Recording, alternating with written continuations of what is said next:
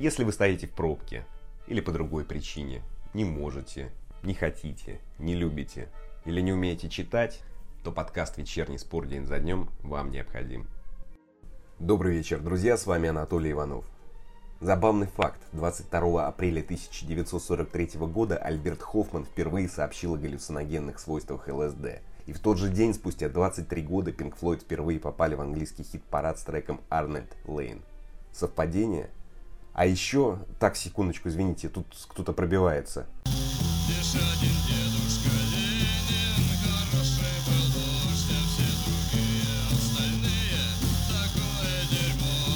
Да, Егор, спасибо, что напомнил. Сегодня 150 лет Владимиру Ленину. Вы же знаете, друзья, что Ленин жил, Ленин жив и Ленин будет жить. Поэтому с днем рождения, Владимир Ильич, долгих лет вам жизни. Но перейду к спорту. Ровно 13 лет назад Сергей Симак забил сотый мяч в карьере. Интересно, что забил за Москву, ворота ЦСКА. Забил после того, как красно-синие фанаты кричали знаменито «Эй, Симак, давай забей!». Ну, Симака попросили, Симак сделал. Еще сегодня празднуют дни рождения Марк Ван Бомел, Кака, Виктор Файзулин, Екатерина Глазырина и Джон Оби Микел. Ну ладно, вот что будет в новостной части выпуска. Кокорин не исключил возвращение в «Зенит», а Сергей Симак заявил, что Кокорин хочет играть за петербургскую команду. Но Сергей Киряков считает, что Кокорину лучше уехать в Европу. ЦСКА продлит контракт с Набабкиным. Все бесплатно. Евсеев вспомнил про Ленина и жизнь в СССР. Мы дополняли друг друга. Караваев рассказал про игру с Эдегором. Веб стал владельцем ЦСКА. Что теперь будет с клубом? Разговор с Юрием Белоусом. Начнем. Александр Кокорин не исключил возвращение в «Зенит».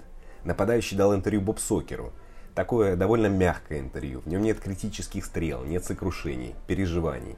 Теперь Кокорин никого не винит ссылки на юг. Не критикует руководство «Зенита». Процитирую кусок. «Сохраняется шанс продолжения вашего сотрудничества с «Зенитом», спрашивает Алексей Андрианов.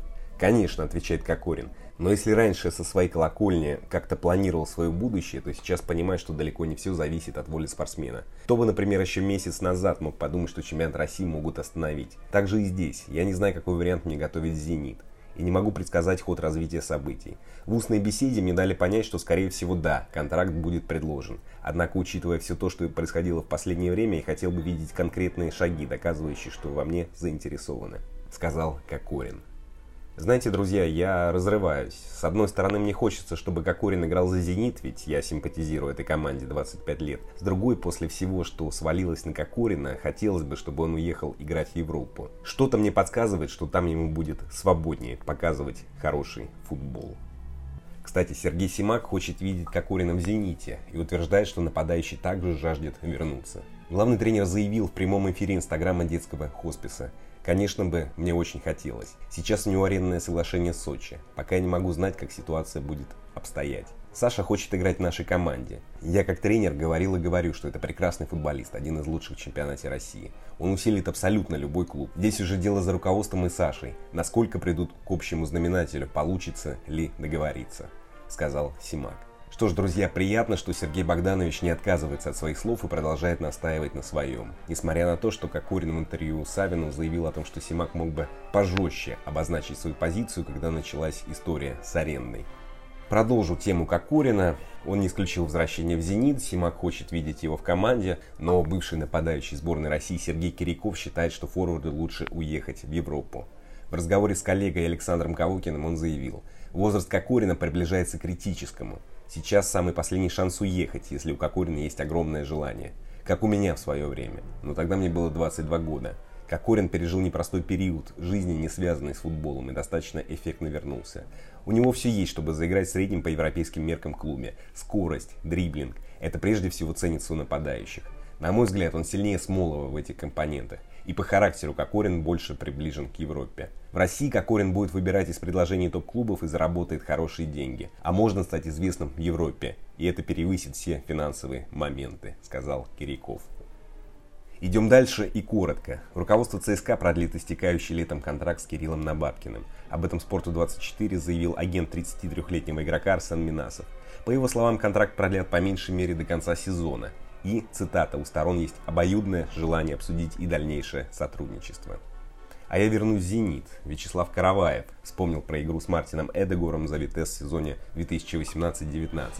Он заявил в эфире инстаграма «Зенита». Оценивать не мое, но год с Эдегором дал мне очень многое. Мартин сильный футболист, мне было комфортно играть с ним. Мы дополняли друг друга. В комбинационной игре он давал мне передачи на ход, когда я забегал, освобождал мне зону. У меня было больше возможностей, когда я выходил с Эдегором, он тоже играл на моих сильных качествах. Так помогали друг другу, заявил Караваев. Сейчас 21-летний Дегор, напомню, играет в аренде за Реал Сосьедат. Он сыграл в 28 матчах сезона, забил 7 мячей и отдал 8 результативных передач. Его контракт с Реалом рассчитан до лета 23 года. Можно было бы пофантазировать на тему перехода Эдегора в «Зенит», но из-за кризиса и пандемии это по меньшей мере неуместно. Тем более, что трансфермаркет оценивает норвежцев в 45 миллионов евро. Идем дальше. Вадим Евсеев вспомнил школьные годы и Ленина – он выложил свое детское фото в Инстаграме и написал 22 апреля, день рождения Ленина. Вспомнилось автоматически, как только увидел число на календаре. А потом прикинул, круглая дата, 150 лет. На фото я серьезный советский пионер, мог пошалить, но в целом проблемы учителей со мной не возникало. Школу помню хорошо. Зеленые тетрадки, где на обратной стороне гимн СССР. Бежевые парты, шелковый красный галстук. И везде он, Владимир Ильич Ленин. Дочка выросла в другой жизни, без Ленина. Я его сейчас помнил первый раз за долгое время. Но тогда он был всегда с нами. Мой одноклассник боялся ругаться матом, верил, что дедушка Ленин услышит и расстроится. Мы все в него верили. В СССР было много разного, хорошего и плохого, но дети тогда жили как при коммунизме. Кружки, секции, учебники. Все бесплатно. Родителям, наверное, было часто непросто, но мы тогда про это не думали, написал главный тренер Уфы. Друзья, оставлю без комментария. Тема большая, полемичная, интересная. Ну, точно не на одну передачу часового формата. А у меня, увы, не тот формат. И предлагаю зайти на sportsdaily.ru, почитать прекрасный материал Сергея Бавли про влияние Ленина на спорт. Идем дальше. Веб стал основным владельцем ЦСКА. Сегодня госкорпорация закрыла сделку по покупке почти 78% акций клуба в рамках конвертации долга – пресс-релизе констатируют. Таким образом, долговые обязательства ПФК ЦСКА перед госкорпорацией полностью погашены, а Веб РФ стал основным владельцем клуба. А еще Веб назначил своих людей в совет директоров ЦСКА. В него вошли Максим Орешкин, Игорь Краснов, Александр Чеботарев и Александр Плутник. Евгений Гиннер и Роман Бабаев сохранили свои позиции. Хотя председатель ВЭБ Игорь Шувалов заявил, цитата, что никаких кардинальных перемен в футбольном менеджменте или смены курса в связи с этой сделкой у ПФК ЦСКА не произойдет. А мне интересно, друзья, теперь у ЦСКА сменится прозвище. Раз теперь клуб принадлежит Вебу, то предлагаю такое прозвище. Корги. Были кони, стали корги. Думаю, Игорю Шивалову это понравится. Почитал комментарии болельщиков ЦСКА. Одни говорят, что сделка это хорошо, другие, что это плохо. Ну вот, если такими простыми категориями. Но что будет с клубом? Как можно оценивать эту сделку? И надолго ли сотрудничество ВЭБ и ЦСКА? На эти другие вопросы рассуждает бывший президент Ростова и Москвы Юрий Белоус. Слушаем. На мой взгляд, для тех людей, которые э, владели, скажем так, акциями футбольного клуба ЦСКА, там, э, долями были учредителями, это э, изящный выход из э, той ситуации. Потому что долги не давали возможности развиваться, по сути дела, футбольному клубу. Ну и для Веба это э, тоже хороший выход из положения, потому что те деньги, которые они дали э, на строительство стадиона ЦСКА, по сути дела, в таком простонаречии называется висяк. Вот. Они не могли и деньги не, не могли вернуть, и, по сути дела, забирать клуб под себя, такой непрофильный актив – или это же его не продашь, он ничего, по сути дела, э, себя не стоит. Игроки, там самый ценный актив, конечно, стадион, и ну а что с ним делать? Его сюда содержать? Он должен иметь свою футбольную команду. Поэтому я думаю, что это очень правильный э, путь. Тем более, э, насколько я знаю, договоренность была э, между э, Евгением Леноровичем Гиннером и Вебом о том, что все полностью оперативное управление останется у э, у них, у Гиннера, вот, и у нынешней администрации.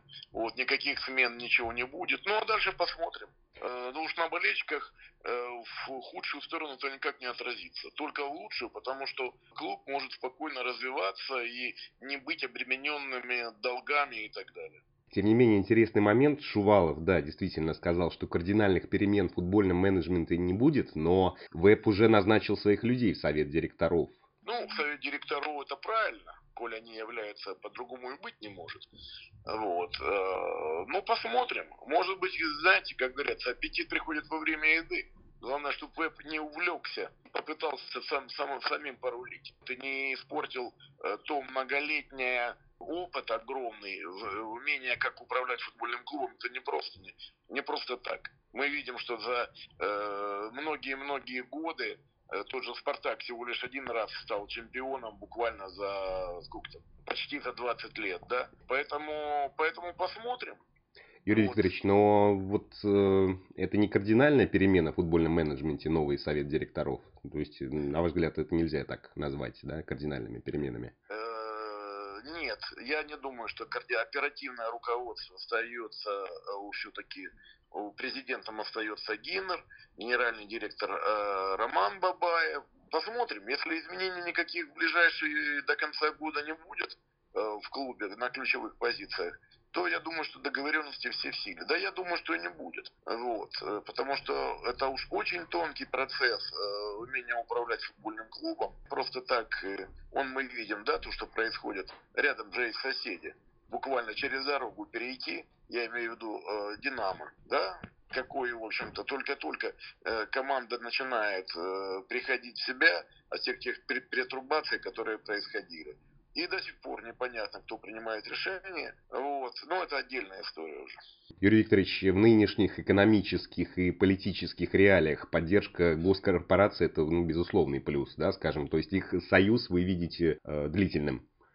Вы знаете, э, безусловно, э, это, это огромный плюс для ЦСКА. То, что на сегодняшний день все-таки корпорация будет себя ассоциировать с футбольным клубом, и, конечно, будет очень важна поддержка. Поэтому э, бизнес сегодня, к сожалению, э, судя по всем моментам, в подавляющем большинстве приходит в упадок. Вот. Но и государству надо тоже понимать, что футбол на, э, как индустрия развлечений на десятых ролях. Поэтому не все так просто. Вот, особенно э, с государственными деньгами. Мы видим, да, то, что те, кто только рассчитывает на государственные деньги, они могут лопнуть в любой момент.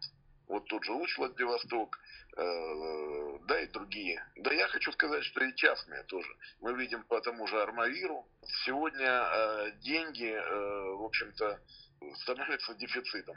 Но вы прогнозируете, может быть, не массовый, но все-таки уход из футбола, да, как государственных денег, так, ну, соответственно, и частных. Понимаете, это логично, ну, я имею в виду, но это логично, но произойдет ли это? Будет постепенно. Пока футбол не будет бизнесом, никто в него нормальные бизнесмены не придут. А бизнесом будут, когда бюджеты значительно уменьшатся, вот, когда не 50 миллионов э, в годовой будет бюджет клуба из первой там шестерки, да, вот, а когда э, бюджет будет тот, который зарабатывают сами клубы. Для этого, безусловно, э, деньги государственных монополий и государственные бюджетные деньги надо прекратить вкладывать. Вот. Э, да, несколько лет будет очень тяжело. Да, лучшие футболисты уедут, будут стараться э, уехать за рубеж. А сегодня э, происходит, э, к сожалению, та ситуация, когда футбол развивается не, не абсолютно ни по каким и не относится никаким экономическим моментам, потому что, э, скажем так, не зарабатывают. Не зарабатывают. Нет. Когда будут зарабатывать футбольные клубы, тогда будет Э, тогда будет это интересно.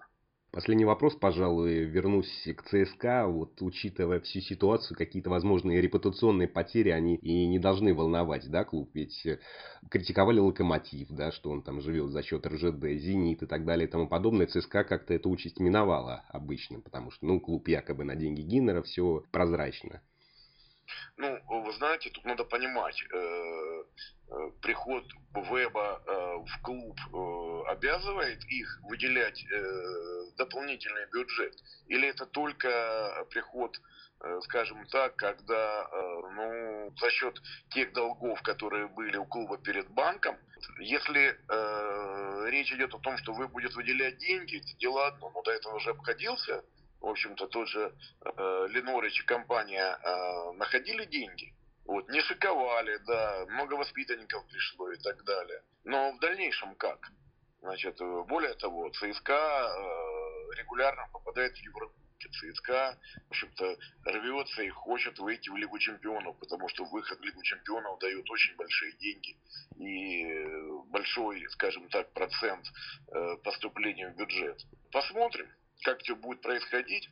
Тут два пути. Если просто пришли за долги, ну, это номинальное будет участие. Если все-таки будет э, за планируется и будут, в общем-то, в смету э, входить деньги э, ежегодно от веба, это немножко другая история. Что ж, спасибо Юрию Викторовичу, спасибо вам, друзья. На этом все, встретимся завтра. А теперь немного Сирила Скотта.